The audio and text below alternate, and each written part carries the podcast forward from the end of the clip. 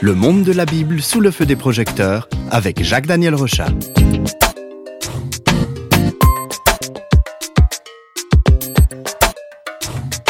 La Bible, c'est le livre le plus imprimé, le plus traduit au monde. Et dans cette série d'émissions, nous partons donc à la découverte de, des différents livres qui constituent la Bible.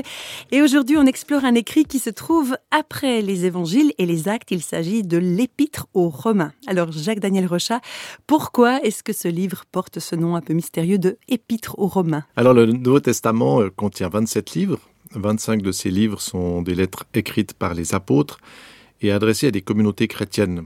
La ville de destination a souvent donné le nom au livre. Ainsi, l'épître aux Romains est la lettre que l'apôtre Paul adresse aux chrétiens de cette ville probablement en l'an 55.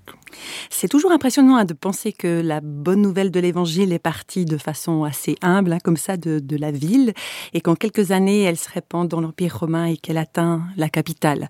Alors, cette lettre aux Romains, Jacques Daniel, dites-nous, euh, dites-nous-en un peu plus. Alors, effectivement, l'Épître aux Romains, donc, euh, c'est un peu comme un cordon ombilical. On peut se rappeler que l'Évangile est parti de Jérusalem, il va finalement toucher la capitale de l'Empire.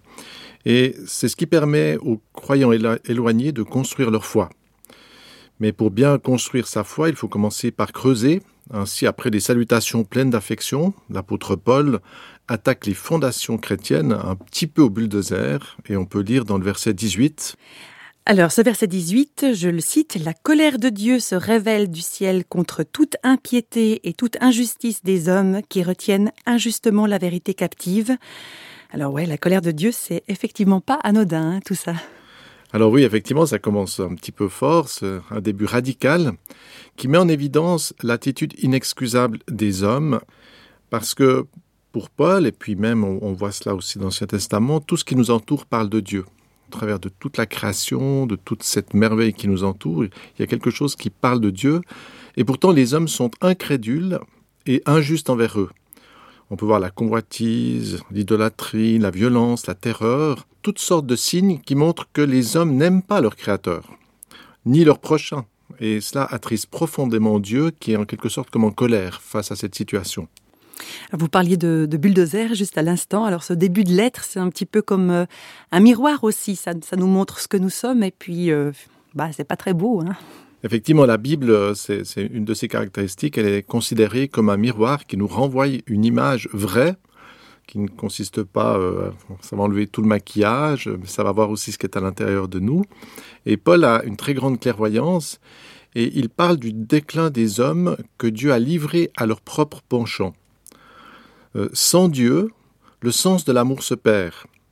Et l'on va suivre euh, non pas ce que Dieu voudrait, les bonnes choses, mais on va suivre ses pulsions, et dans cet épître, Paul va, va mentionner que cette absence de référence à l'amour de Dieu va conduire les hommes dans des déviations qui vont corrompre même jusqu'à l'attirance sexuelle, toutes ces choses qu'on peut voir.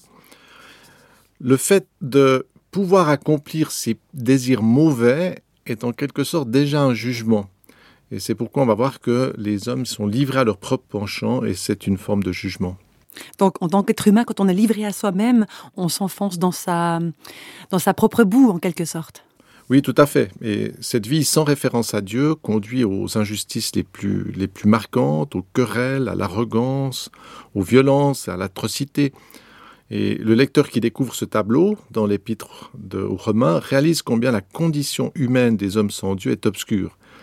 Ils sont perdus. C'est vraiment un état de perdition, c'est la noirceur, c'est un petit peu comme si on avait un Dieu euh, bon et plein d'amour et qu'à côté on a une espèce d'humanité livrée dans ses penchants qui s'enfonce avec la violence, quelque chose de, terrible. Mais est-ce que cette description s'adresse euh, surtout aux, aux, païens ou aux gens de, de mauvaise vie, comme on les appelle, c'est-à-dire à ceux qui connaissent pas forcément la révélation de Dieu? Oui, alors c'est vrai que quand on lit l'épître aux, Romains, alors euh, bon, ça, on peut être quelqu'un qui ne serait pas croyant et qui va se sentir concerné. Mais dans ce premier chapitre, on se dit ah oui, mais moi il n'y a pas de souci, moi je suis je suis croyant, je suis religieux, donc on se sent du bon côté. on va se dire ah mais c'est une belle épître en fait, on l'apprécie. Et puis Paul continue avec le bulldozer et dans le chapitre 2, ceux qui se croyaient du bon côté euh, vont passer à la moulinette. On peut le découvrir euh, au travers d'un verset. Oui, on va lire ce, passage. Hein. Ô homme, qui que tu sois, toi qui juges, tu es donc inexcusable, car en jugeant les autres, tu te condamnes toi-même, puisque toi qui juges, tu fais les mêmes choses. Voilà, c'est ce que vous disiez. Hein. Voilà, tout à fait. Alors ça, je trouve assez excellent parce que Paul a commencé peut-être, et, on peut savoir qu'il s'adressait d'abord à des gens religieux, cet épître touchait plutôt des juifs ou des chrétiens qui étaient à Rome, alors il devait se dire c'est bien, et tout d'un coup, avec ce deuxième chapitre, il nous, il nous montre que le fait que nous soyons religieux, brigands, prostituées, ou docteurs en théologie, prêtres, pasteurs, enfants de cœur ou meurtriers, finalement, nous sommes tous dans le même panier, à la même enseigne, perdu loin de Dieu et incapable de trouver la vie. Paul va encore le souligner dans le chapitre 3 au verset 23. Et ce verset qui dit Tous ont péché et sont privés de la gloire de Dieu. Donc ça, ça concerne tout le monde, effectivement. Oui, alors tout à fait. Et ça, c'est très important. Euh, Paul ne fait pas de flatterie et nous montre que les lois données aux Juifs par Moïse mettent en lumière l'incapacité de l'homme à accomplir la volonté de Dieu. Et ça, c'est très important. Euh, certains religieux utilisaient ces lois divines, en quelque sorte, pour croire qu'ils étaient meilleurs, alors qu'en quelque sorte, ces lois, euh, ces règles, ces, commandements d'aimer son prochain, d'aimer Dieu, vont mettre en lumière notre état de perdition, impossible de s'en sortir par soi-même. C'est désespérant pour celui qui pensait monter vers Dieu par sa religiosité. Et on voit ça, cet effort pathétique des religieux, des gens qui croient que par leur attitude, ils peuvent aller vers Dieu. Non, et c'est Paul qui le montre très bien, l'homme ne peut pas monter vers Dieu, il est collé dans sa boue.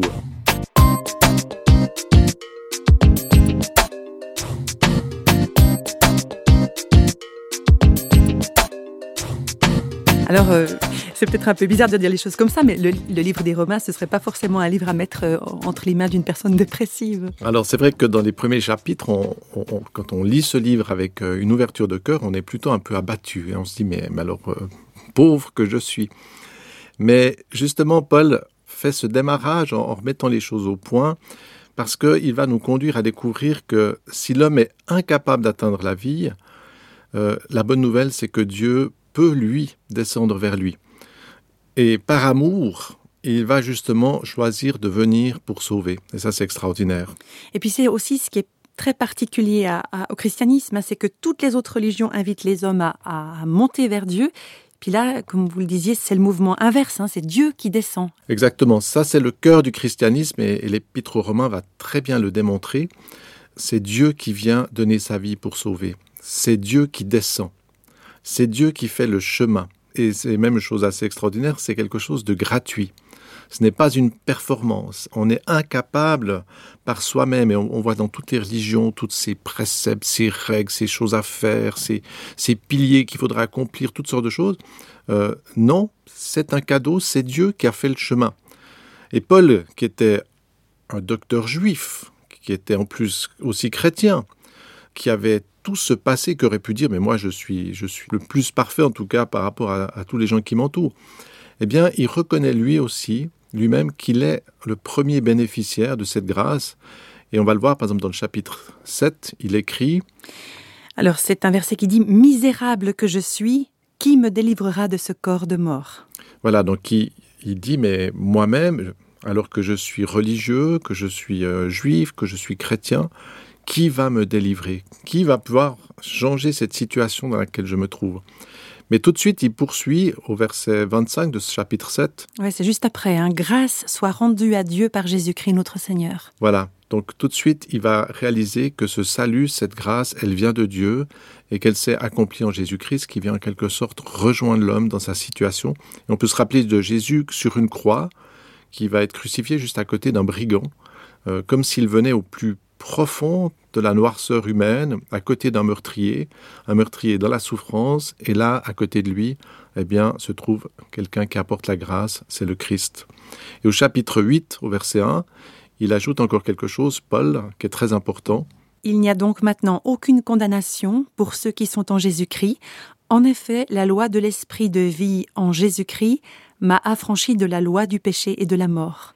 Alors effectivement, donc euh, c'est vraiment que c'est au travers de Christ que on sort de cette condamnation qui repose en quelque sorte sur tous les hommes, puisque les hommes sont incapables par eux-mêmes de se sauver, sont incapables de faire le bien. Donc il y a une espèce de condamnation universelle, on l'a vu au début du livre des Romains. Et puis Paul va nous faire entrer dans cette découverte que en Christ, il y a un salut qui s'ouvre, il y a en quelque sorte un chemin. C'est un peu comme si Dieu faisait descendre une échelle vers les hommes et leur offrait cette possibilité de sortir de cet état. Tous les hommes sont égaux, l'autre n'est pas différent, il n'est pas supérieur ou inférieur. Le seul intermédiaire entre Dieu et les hommes, c'est le Christ. Et ça, c'est très important. Le salut s'obtient par la foi. C'est-à-dire que c'est quelque chose qui est offert. L'échelle, en quelque sorte, elle descend vers chaque personne et c'est chaque personne qui peut monter et sortir de cette situation, qui peut accepter ce que Dieu a fait pour lui. Euh, la foi, c'est l'accueil que nous faisons par rapport à ce que Dieu fait. La foi, c'est pas simplement on dit j'ai la foi ou j'ai pas la foi, mais la foi, c'est quand le Christ s'approche de toi, est-ce que tu vas saisir sa main ou pas? Eh bien, si tu saisis sa main, c'est que tu entres dans une dynamique de foi qui va t'apporter la vie et qui va te permettre que cette puissance de Dieu, cette, de l'esprit de vie de Dieu va euh, être capable de t'habiter et de transformer ta vie. Alors cette lettre aux Romains, on peut dire euh, qu'elle contient beaucoup de richesse. On le, on le, sent dans les propos que vous venez de, tenir, Jacques Daniel. Euh, j'imagine que c'est assez difficile hein, quand même de le, résumer ce message. Oui, parce que ce livre du Nouveau Testament est, un petit peu une cathédrale. C'est un fondement très important. C'est une démonstration de sagesse et de connaissance. Paul va citer plus de 60 fois les textes de l'Ancien Testament. Euh, ces propos soulignent aussi le lien intime entre les chrétiens et les juifs. Et ça, c'est très important. Il va montrer que c'est vrai, entre les juifs et les chrétiens, il y a une différence, mais qu'en quelque sorte, ça vient exactement de, la même révélation. Euh, c'est des étapes différentes. Lui-même était juif et chrétien, donc euh, et du reste, tous les premiers chrétiens l'étaient aussi.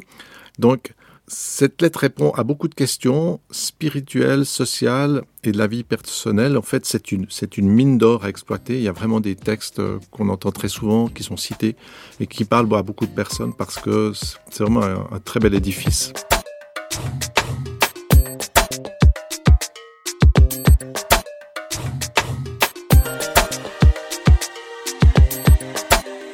Nous arrivons au terme de notre émission. Jacques Daniel, ce serait quoi l'aspect de cette lettre aux Romains que vous aimeriez le plus mettre en, en évidence Alors on peut prendre un texte qu'on trouve dans le chapitre 12, euh, dans lequel Paul nous invite à offrir nos vies, et on pourrait peut-être le lire, c'est le chapitre 12, verset 2.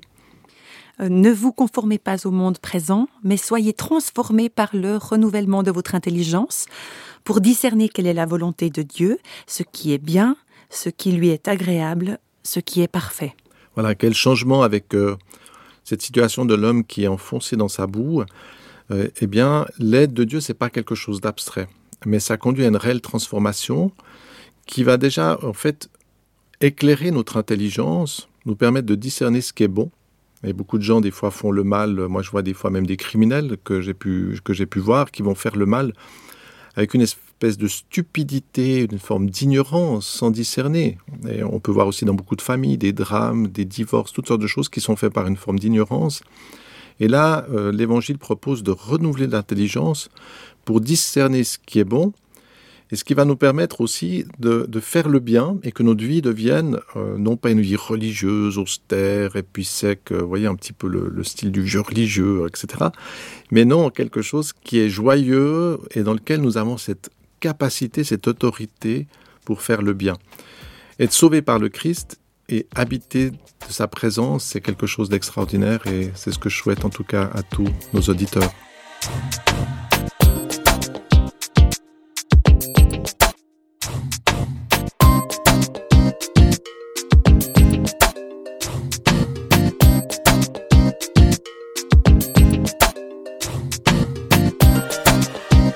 Les feux des projecteurs de Flash Bible s'éteignent pour aujourd'hui. Flash Bible vous a été proposé par Radio Réveil en collaboration avec Jacques Daniel Rochat.